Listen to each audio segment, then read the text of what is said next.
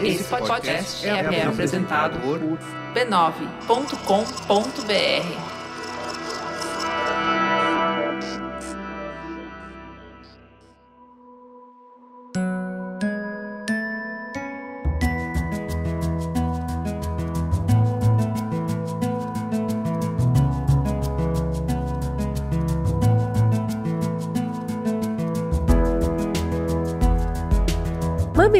mamiletes, em tempos tão desafiadores, o descanso se faz mais que importante, ele é essencial. Pôr o pé na grama, entrar na água do mar, do rio, da lagoa, da cachoeira, da mangueira no quintal.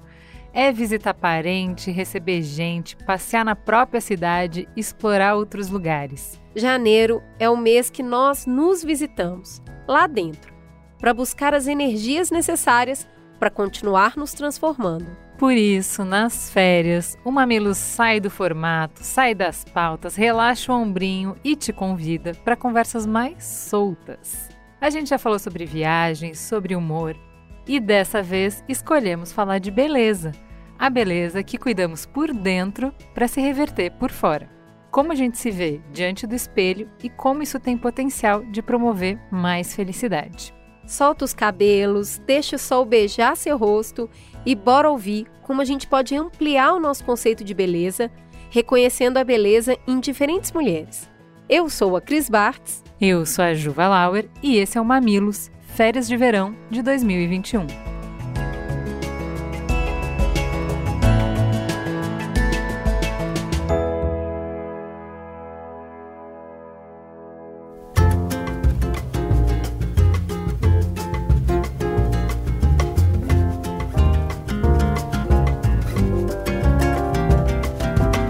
Influenciadora é uma celebridade? Uma criadora de conteúdo é uma comunicadora? Quem faz vídeos de entretenimento nas redes sociais pode ser considerado artista? A resposta para essas perguntas não é bem simples, mas a Dora Figueiredo decidiu descobrir tudo ao mesmo tempo. E, além do mais, usar sua presença na internet como uma plataforma para debates importantes sobre quem somos e o mundo que queremos. Desde o início, a Dora procurou a forma para equilibrar entretenimento e conversas leves com debates sérios e urgentes. Sua autenticidade e identidade já arrebataram mais de 3 milhões de seguidores nas redes sociais. Na sua bio do Instagram, ela revela sua missão, tão simples quanto desafiadora: falar de amor próprio e saúde mental com bom humor. Então vamos começar pelo começo.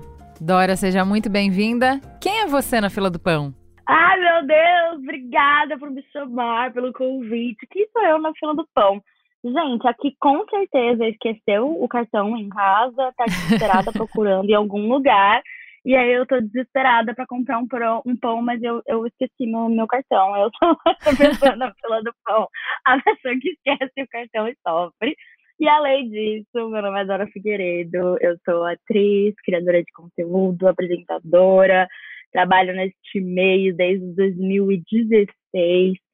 Sou apaixonada por falar sobre amor próprio, saúde mental. Conta como é que você começou nessa maluquice de produzir conteúdo na internet. Mulher é uma maluquice mesmo, né? Isso a gente já sabe que é uma maluquice completa. Eu comecei é, porque eu não estava muito feliz com minha faculdade, eu estava fazendo nutrição. E eu não estava muito feliz, e aí eu falei, bom, sempre quis ser atriz, sempre quis trabalhar com arte, aí eu falei assim, ah, o que dá para fazer, que tá todo mundo fazendo agora, é canal no YouTube, né? Aí minha mãe me, me estimulou muito, falou, você tem que fazer canal no YouTube, sei lá o quê, não te vejo sendo médica ou nutricionista ou nada, eu te vejo sendo artista. E aí eu fiquei assim, tá bom, vamos lá então, vamos tentar essa vida de artista. Aí eu comecei no YouTube. Em menos de um ano, eu já tinha mudado completamente é, o meu, minha área de trabalho. Eu estava trabalhando como social media para uma empresa, então eu comecei a estudar muito sobre redes sociais e ficar completamente apaixonada por esse trabalho. E eu investi tudo que eu tinha, tudo. Sabe, você, você pega todo o dinheiro que você tem, vende as coisas e, e compra um, um, celular e um notebook é, para fazer, e foi o que eu fiz, assim. E deu certo, estamos aqui vivendo disso até hoje. Mas você começou falando sobre sexo, né? eu comecei falando sobre relacionamento. O primeiro vídeo foi é, cinco coisas para não fazer num, num relacionamento. E porque eu queria dar conselhos, tipo, pra, que, a, que as minhas amigas me pediam, sabe?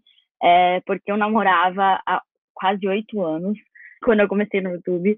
Então, eu era muito amiga conselheira que ia lá, dava os conselhos. Ah, como é que vai resolver isso? Como é que isso, aquilo que... Porque eu, com 21 anos, já tinha um relacionamento que era basicamente um casamento, assim.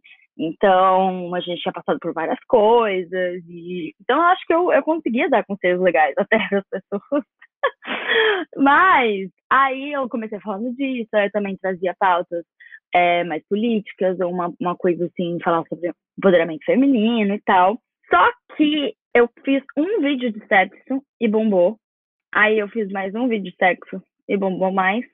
Aí eu fiz mais vídeos de relacionamento e não ia tão bem vídeo de sexo, ia bem. Aí eu fazia um de relacionamento, um de sexo, um de relacionamento, um de sexo. Só que não acharam, não, ninguém olhava e falava assim, ah, não, é um canal de relacionamento e sexo. Não, é um canal de sexo.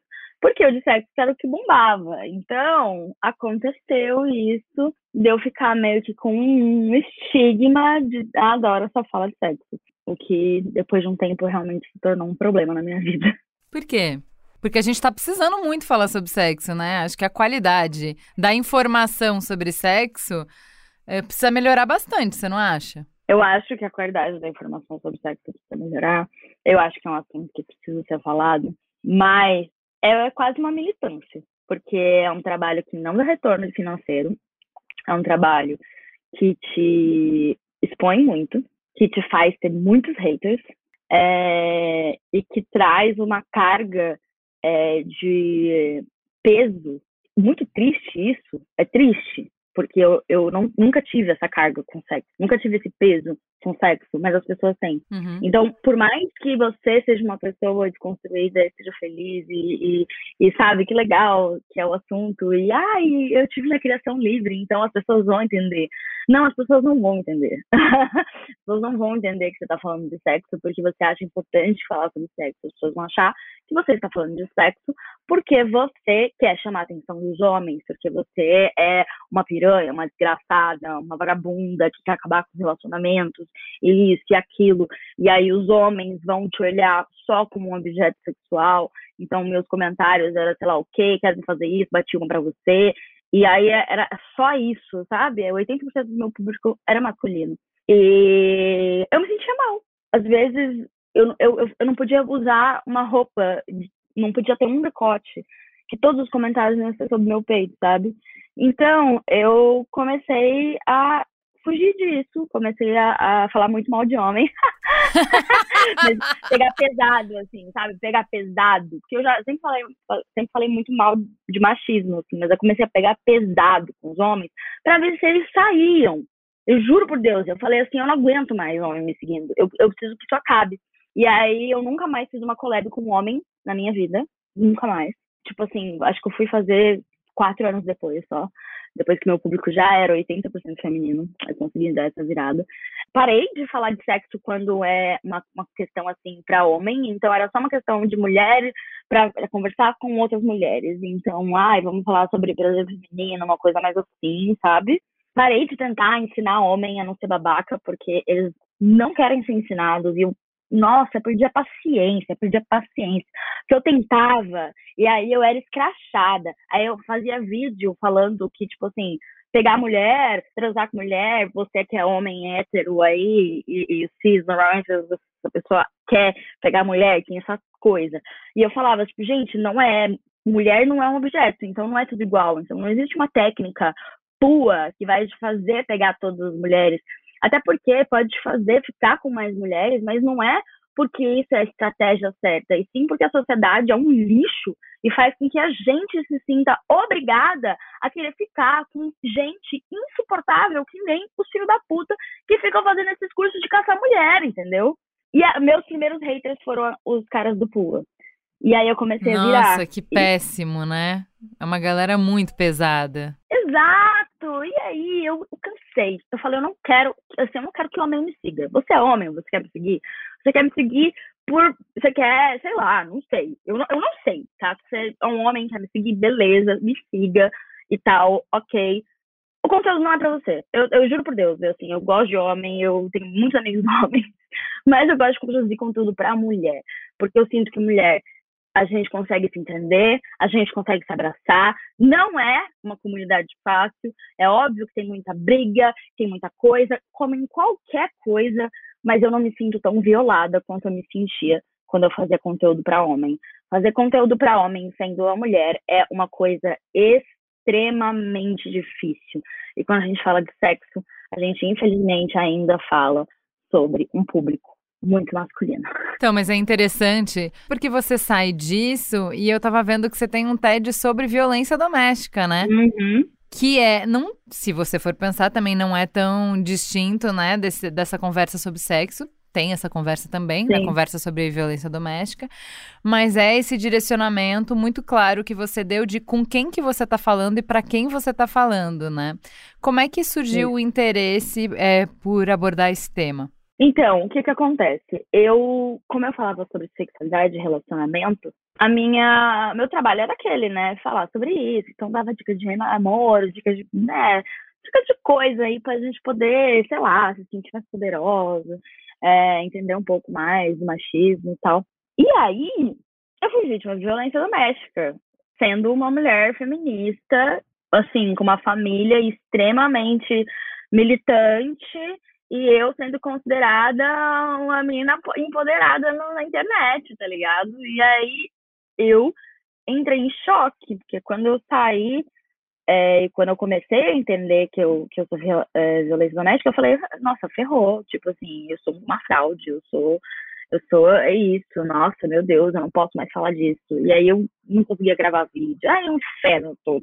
Calma que eu já falei várias vezes, mas e aí, é, quando eu me vi nesse, nesse lugar de assim, pô, não, não consigo mais produzir conteúdo de relacionamento e sexualidade agora, porque isso pra mim é um gatilho absurdo. Aí eu simplesmente expus, assim, eu falei sobre o que eu tinha vivido, e aí eu resolvi transformar uma dor que tinha acontecido comigo é, em um, realmente uma luta para tentar ajudar outras mulheres. Porque eu sei que eu fui muito ajudada por outras mulheres, sabe? E por isso que eu, eu, eu amo muito meu público feminino, assim, nossa, meu Deus, é pessoas perfeitas, sabe? Porque são sempre mulheres maravilhosas que vêm falar comigo, são pessoas que, sabe, passaram por coisas difíceis que eu entendo, eu passei por coisas que elas entendem. E é sempre uma conexão muito grande, sabe? Então, sou muito feliz de hoje falar com mulheres, juro. Nossa. É, um outro tema que eu vi que você fala também, que eu acho interessante, você até na, na sua apresentação falou de saúde mental, você já falou sobre depressão também, né? Já, já. Como foi? É, é porque também a gente vai pensar, também é um assunto sensível, né? E também é um assunto que levanta preconceitos, que levanta ideias que já estão ultrapassadas, mas que continuam por aí, né? Como foi para você e para o seu público falar desse assunto? Eu falei, acho que o primeiro vídeo que eu falei sobre depressão foi logo no ano que eu comecei a criar conteúdo para internet, porque eu comecei a ter sintomas de depressão com 9 anos, fui diagnosticada acho que com 14, sempre convivi com isso, sabe? E sempre falei muito disso. As pessoas sempre acharam, ai não, mas você expõe demais, você fala demais sobre isso. Porque assim, eu posso soar estranha, porque eu sou nova. Mas na minha época de adolescente, não se falava, eu não sabia o que era depressão. Não tinha essa conversa. Não existia a série da Netflix entendeu? A, a, percepção que as pessoas tinham sobre o suicídio era de que a pessoa estava desistindo, sabe? Que a pessoa era fundada, fraca, né? a pessoa... Covarde, então, né? Assim, exato. Então, na minha época não tinha, tá ligado? Então eu falei assim, cara, eu fui descobrir que existia a doença depressão num documentário da BBC que eu vi na internet, entendeu? Eu não tinha visto na TV, ninguém tinha me falado no colégio, nunca aconteceu sabe? E nem, nunca foi uma conversa. Por mais que eu tinha meu pai médico, nunca ninguém falou disso. Então, assim, hoje em dia é muito diferente. E eu queria fazer parte disso, sabe? Eu queria fazer parte é, de ajudar pessoas, principalmente adolescentes, que é uma fase muito difícil, a entenderem que tem uma coisa depois da depressão, sabe? Tem vida depois desse fundo de poço bizarro que a gente vive, sabe? Você tem coisas maravilhosas que acontecem depois. Então eu, eu tô com essa, eu tenho essa sensação com a vida hoje em dia. Eu fico assim, cara, tem tanta coisa boa acontecendo. Então calma, respira, chama a galera, vamos conversar. E eu sempre amei falar isso de uma forma muito leve, porque as pessoas levam para um lugar tão tão pesado, porque é, são assuntos difíceis. Sexo, violência doméstica, suicídio, é, saúde mental, é, gordofobia, é, pressão estética, são todos, todos os assuntos que eu gosto de falar são assuntos difíceis. Eu, eu, eu é, por mais que sejam divertidos, assim, como sexo, pode ser muito divertido de conversar, é um assunto difícil, porque permeia muita coisa, né? Então, eu gosto de trazer as coisas de um jeito leve, sabe? Porque é a vida, é a vida. A gente pode falar sobre o assunto, a gente pode deixar de uma maneira com que as pessoas não se sintam culpadas por serem assim e verem que dá para sim se, se, melhorar, se tratar da depressão, dá para sim você conviver com a ansiedade e seguir em frente e ter vida uma vida divertidíssima e ser feliz, sabe? E também ser feliz são momentos, né? Que que, que internet parece que todo mundo é feliz o tempo todo e ninguém é. Então, por isso que eu gosto de ser assim, sabe? Tipo, ai, gente, é isso. Eu tenho, tenho todos esses problemas aí. Vocês param de achar que a minha vida é perfeita, para de achar que, que eu sou perfeita. Outro, outro dia eu recebi um negócio na caixa de perguntas, nossa, eu te venero. Eu falei, amada, não faça isso. venere, não me venere, não venere ninguém. preferência, não venere ninguém. Vamos, vamos confiar no que a gente que tá fazendo e seguir a nossa vida, porque Porra, imagina você venerar uma pessoa da internet que você nunca nem viu na vida. Não façam isso, gente. Não me amem. Gostem do meu conteúdo, me ach, podem me achar necessária, mas não fica com essa coisa de, tipo, sabe, ela é perfeita. Eu não sou perfeita, nossa, eu sou maluca. Mas é, dentro dessa relação super transparente com a sua audiência, você fala muito sobre essa jornada de autoaceitação, né? Você já usou uma palavra que eu queria que você falasse pra gente o que, que ela significa para você. O que, que é empoderamento? O que, que é ser uma mulher empoderada? Ai, essa palavra é uma palavra que, que saturou, né? Mas eu acho que para mim é, é você tomar o poder de volta. Que é, a, a mulher foi roubada do seu poder, né? O seu poder de deusa, o seu poder de grande detentora ali do útero e vai, que tem um filho e que cuida e que faz muitas coisas. Então a gente já foi muito endeusada por esse lado biológico. E aí, bom, né, na história aí aconteceu um desvirtuamento aí, que foi o negócio do patriarcado. E eu acho que você se empoderar é você trazer esse poder de volta, é você olhar e falar, caraca, mas a gente é, tipo, tão incrível, a gente tem tantas coisas importantes, nossa, pô, a gente sabe, por causa da nossa criação mesmo, a gente sofre muito, mas a gente tem uma sensibilidade aguçada, uma, uma, uma, uma relação com a natureza, tem, a gente tem tanta coisa legal, sabe? E a gente pode pegar esse poder de volta e a gente tem que lutar para isso, sabe? Não é fácil. Tipo, não é só, ah, usem esse biquíni aqui, sejam felizes e façam sua foto. Não, sabe? É tipo, mano, a gente tiraram o nosso poder. Tiraram, literalmente trataram a gente, trocaram de deusas para objeto. Então a gente tem que entender que, caralho, nós somos deusas, entendeu? E foda-se, vamos, vamos empoderar essas mulheres aí pra gente sair na rua e tomar o que é nosso de direito, direito básico, de, de ter os me o mesmo salário que os homens, o direito básico de ser tratada como um ser humano e não como um objeto sexual, o direito básico de poder andar na rua sem uma pessoa querer ficar passando a mão em você, entendeu? Direito básico de falar, não quero ficar com você, não tô afim, caralho, sai da minha vida, tá ligado? Então, é, se empoderar, para mim é isso, é você ver que você tem o poder, vai lá e faz não vai ser fácil. Você vai levar muito coice da vida? Vai. Mas não é uma palavrinha bonita, é luta.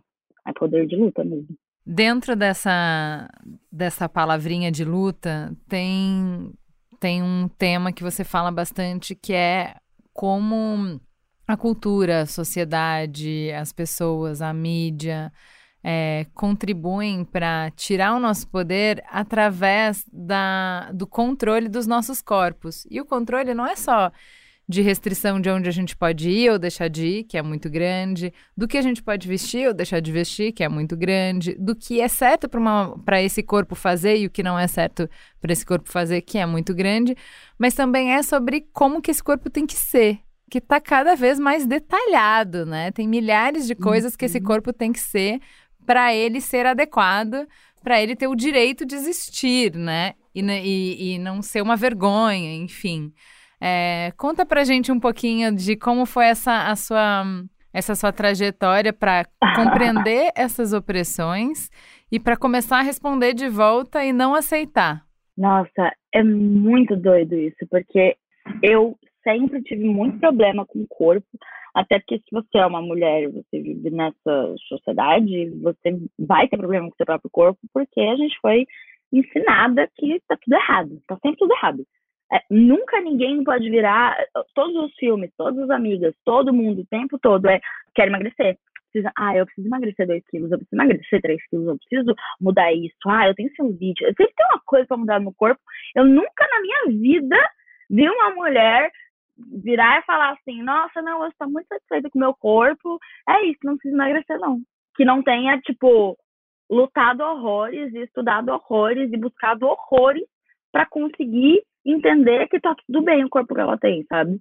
Tipo, não é natural pra gente. Quer dizer, deveria ser natural, mas não é natural dentro da sociedade que a gente vive. Porque a gente acaba sendo entochada de coisa. Então, tem sempre um creme vendendo para celulite, tem sempre um tratamento estético novo. Então, antes era lipoaspiração, agora é lipo LED, que além de tudo, não basta você ser magra mais. Tem que ser magra, você tem que ter um Vzinho na barriga que é construído por uma cânula que suga a gordura daquele lugar. Gente, é, é um nível de, de, surrealismo. E aí a gente vira e fala, ai não, porque a, a aceitação tá na moda. Tá todo mundo falando disso. Tá na moda como? Eu, eu queria entender como é que a aceitação tá na moda se cada dia mais tem adolescentes indo para um consultório médico e mostrando a foto da barriga da blogueira e a foto do nariz dela como fica no filtro.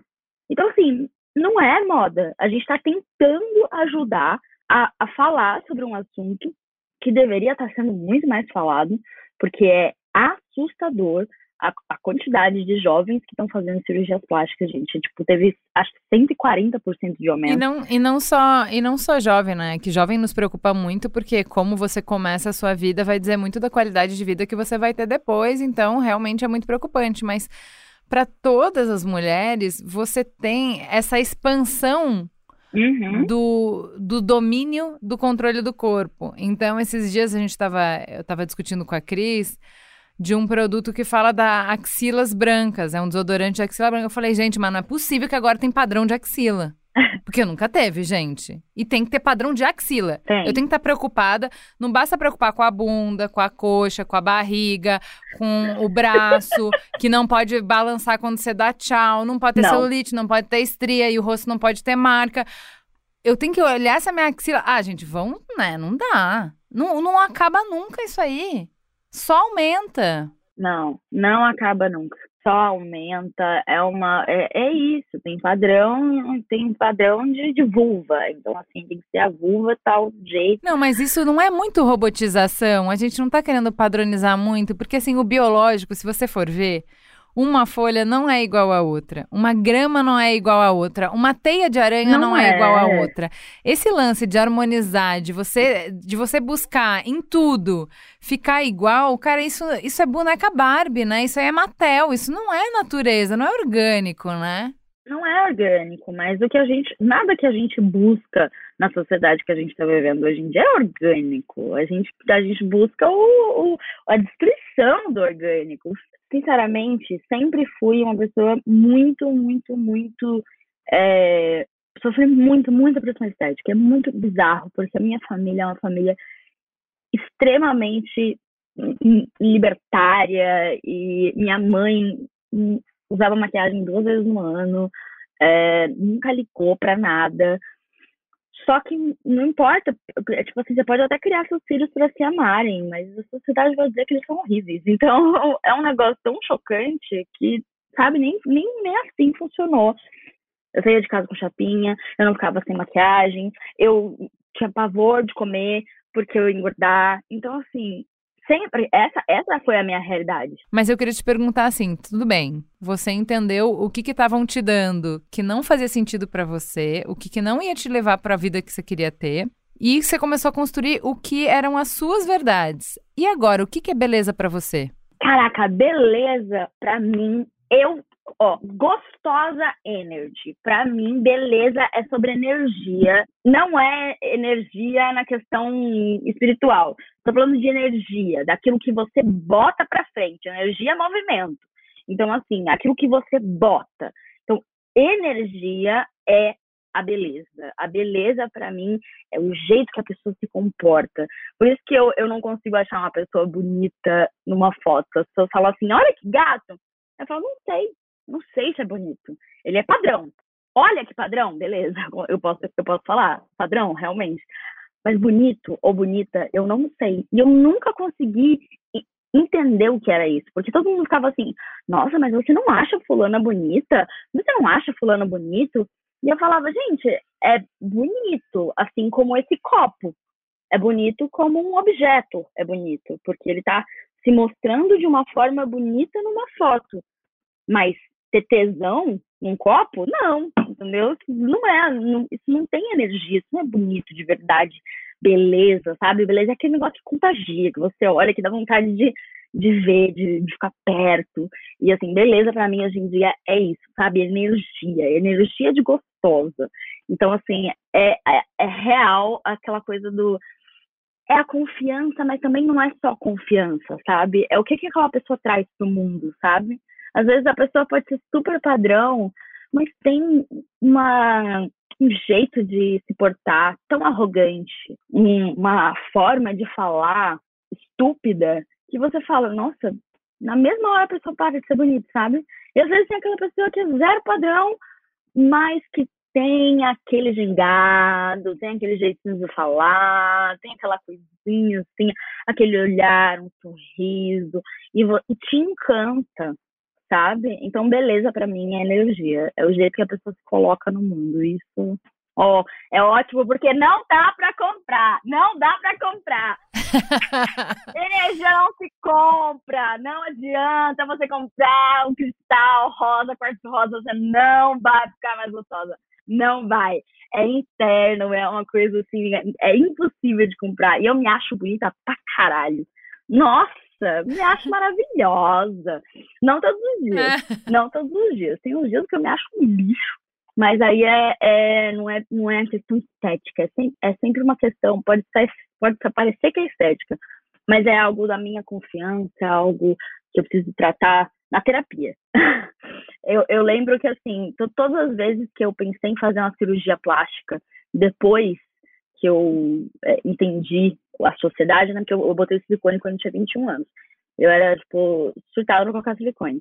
Depois disso, eu comecei a estudar, comecei a ver mais sobre isso, né? Sobre essa indústria toda. E aí eu falei assim, não, calma. Aí toda vez que eu pensava em, fazer uma cirurgia plástica ou algum procedimento estético, eu levava pra terapia. E aí eu via que literalmente eu tava querendo fazer uma lipoaspiração ou controlar o meu corpo, porque eu estava sem controle de alguma parte da minha vida que estava caótica. E eu achava que aquela parte daquela. Ah, já que eu não posso controlar essa parte da minha vida que está caótica, eu posso controlar minha barriga. Então, eu vou controlar minha barriga, porque eu controlando o que eu tô comendo, eu controlando o tamanho da minha barriga, eu vou sentir que eu tenho controle sobre alguma coisa. E a gente não tem. Então, foda-se, entendeu? Porque, tipo assim, não vai adiantar você controlar a sua barriga, porque depois da sua barriga vai ser o braço. Aí depois vai aparecer uma ruga. Aí depois é um cabelo branco. Aí depois, aí depois, aí depois, aí depois. E quando você vê, você morreu e você viveu a sua vida inteira para controlar o seu corpo, quando você podia estar sendo feliz, sabe? Então, assim, é, eu, eu, eu falei foda-se pra isso quando realmente eu falei, cara, não é beleza, não é algo que se compra, beleza? Não é algo que dá para você vender, que dá para você fazer e conseguir moldar uma coisa para ficar bonita. A gente não é um vaso. Não vamos, não é um vaso que você molda do jeito que você quer. Não é. Não é, já é muito mais do que isso. Sabe uma coisa que eu percebi e que é contraintuitivo na nossa conversa sobre empoderamento? Que assim, eu achava que eu só ia ser empoderada se eu bancasse no osso todas essas cobranças e não me movesse com elas. Aham. E a maturidade me levou para o lugar de assim, bom, antecipar os conflitos. Então, bom, eu vou lá na farofa da Jaque, esse é o job. Uhum. Eu já sei o que, que vai ter lá, eu já sei qual vai ser a pressão, eu já sei como é que eu vou sofrer, eu sei o que isso causa para mim, como que eu posso me ajudar, que estratégias eu tenho, entendeu? Uhum. Então, assim, eh, vou falar coisa bem boba aqui, tá? Putz, eu vou arrasar no meu cabelo, porque eu sei que quando eu tô com um cabelo incrível, eu vou estar me sentindo confiante. E aí eu vou li- ligar menos pra minha barriga. Porque é isso que eu vou fazer. Sabe? É que eu descobri é que pra mim era muito cruel eu exigir de mim que eu aguentasse tudo e não me movesse. Não, eu me movo sim. E um pouco eu vou fazer redução de danos, que é o que você falou. Eu vou voltar e vou na terapia, vou chorar as pitangas e vou me realinhar meus chakras, vou, vou encontrar meu rumo de novo e vou saber que é assim mesmo. Que não dá pra esperar, tipo, nossa, gente, pela décima vez eu tô fazendo a mesma sessão de terapia. Sim, amor, é, vai várias vezes, porque enquanto tiver o estímulo, você vai ter que fazer o, o, o movimento contrário. E um pouco é de ceder. Ceder no sentido de fazer as coisas no, no, na direção do padrão que não me ofendem, que não me custam demais e que vão fazer sentido para mim. E que vão me deixar mais segura naquele lugar. Foi isso que funcionou pra mim, entendeu? Isso, Às vezes você não tá bem com a sua barriga, bota uma roupa folgada mesmo, pra você não ficar pensando naquilo. Às vezes é isso, eu botei um shorts altíssimo, é, folgadinho e preto. Porque se eu botasse cintura baixa, eu sei que eu não ia aproveitar. Eu sei que por mais que é, eu me ame, eu ia ficar noiada, sabe? Então, é, é- é tipo assim, Se não ajuda, me né? feriu, Não me feriu usar um short preto, um pouco mais larguinho, entendeu? Só que naquele momento era o que eu conseguia. Mas não é, não é tipo assim, pare, se esconda, use roupa. Não, não é, entendeu? É longe disso. É tipo assim, fazer alguma coisa só pra eu não me sentir tão errada no rolê. É, é né? não menosprezar o tamanho do desafio, né? E não achar que você tem que dar conta de tudo. E aí, assim, como é que você pode se proteger dos ataques? Porque um pouco é isso também, né? Nas situações em que você não pode fugir, em que é inevitável, você vai se reafirmar de, de- de diversas maneiras. Mas, às vezes, alguns, alguns escudos podem ajudar, né? isso, e também não se sentir culpada, sabe? Porque, ai, não, eu quero emagrecer mesmo, e é isso, as pessoas estão, as pessoas venceram, eu não, não aguento mais. Beleza, você quer emagrecer, ok. Isso já é uma coisa que você está decidido, você já falou que não aguenta mais, e ponto. Você vai fazer isso como? Você vai parar de comer e, e seguir uma dieta que não é para você? Ou você vai parar, consultar uma pessoa que não seja gordofóbica, uma pessoa que vai olhar para você e vai ser sincera com você de verdade, vai virar e falar assim: então você não precisa emagrecer. O que você precisa é terapia. As pessoas não vão amar você que você é magra. Não vai acontecer isso. Me desculpa. Tipo assim, não- nunca vai acontecer isso. Não é sobre isso. Então, é. Faça as coisas que te dêem prazer, que te deixem feliz. Então, coma a porra do negócio que você quer comer, cara. Sabe por quê? Porque se você não come hoje, não come amanhã, não come, não come depois, não, não come até domingo, na semana que vem, você vai pegar e comer 20, entendeu? Porque você vai estar com aquilo reprimido dentro de você. Então, assim, ai, eu cansei de me reprimir, eu cansei de, de não querer viver, de não querer fazer as coisas por causa de um corpo que eu nem sei se vai durar. Gente, amanhã você pode ser atropelado, morrer. E aí você vai ver, tipo, você gastava metade do seu dia pra ser magra. Que grande bosta é ser magra. Isso, isso é, uma, isso é, uma, uma- é uma conquista de alguém? Você ter um, um tipo de um corpo? É, assim, nossa, minha conquista da minha vida é ser loira. Minha conquista é realmente, assim, ter cabelo rosa, gente. Agora sim, a minha conquista da minha vida sempre um sonho. E agora eu sou uma pessoa feliz que eu tenho cabelo rosa. Não, eu simplesmente escolhi o pinto cabelo. É uma característica, é uma coisa, não é você, sabe? Querida, amei a conversa. Você é muito carismática, eu entendo, porque tanta gente te segue, tá muito claro. Muito obrigada por ter vindo Mamilos, viu? Espero que seja a primeira de muitas vezes. Ai, que delícia! Meu Deus, assim, olha, tem coisas que as pessoas elogiam, que me, deixam, que fazem eu me sentir muito bonita, que é carisma e energia. É. Então, fala, você é carismática e você energia é muito boa, eu fico assim, ai, obrigada! que amor. Que é isso, sabe? Não dá pra comprar, é uma coisa que é minha mesmo, eu gosto, sou orgulhosa disso. Ai, eu sou muito fã, eu amo mamilos, assim, de verdade, agora eu posso falar. Assim, ah, mamilos é tudo, é muita critério. Quantas viagens, isso aqui já não me acompanhou no busão à noite. Então, assim, de verdade, muito obrigada pelo convite. Eu amei muito, muito, muito gostoso. Então é isso, eu tô muito feliz, amei, de verdade. Aê, arrasou. Um beijo, querida. Beijo, Ju. Beijo, gente que tá assistindo, ouvindo. Uh!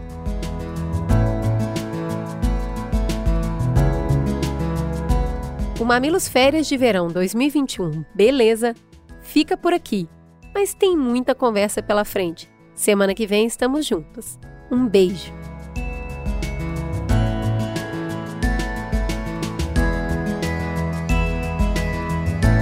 Mamilos é uma produção do B9. Apresentação de Cris Bartz e Juva Lauer. Para ouvir todos os episódios, assine nosso feed ou acesse mamilos.b9.com.br. Quem coordenou essa produção foi Beatriz Souza. O apoio à pauta e pesquisa foram de Iago Vinícius e Jaqueline Costa. A edição é de Mariana Leão e as trilhas sonoras de Andy Lopes. A capa é de Elodângelo. A curadoria dos programas de história é realizada por Deia Freitas. A publicação fica por conta de AG Barros. O B9 tem direção executiva de Cris Bartz, Juva Lauer e Carlos Merigo.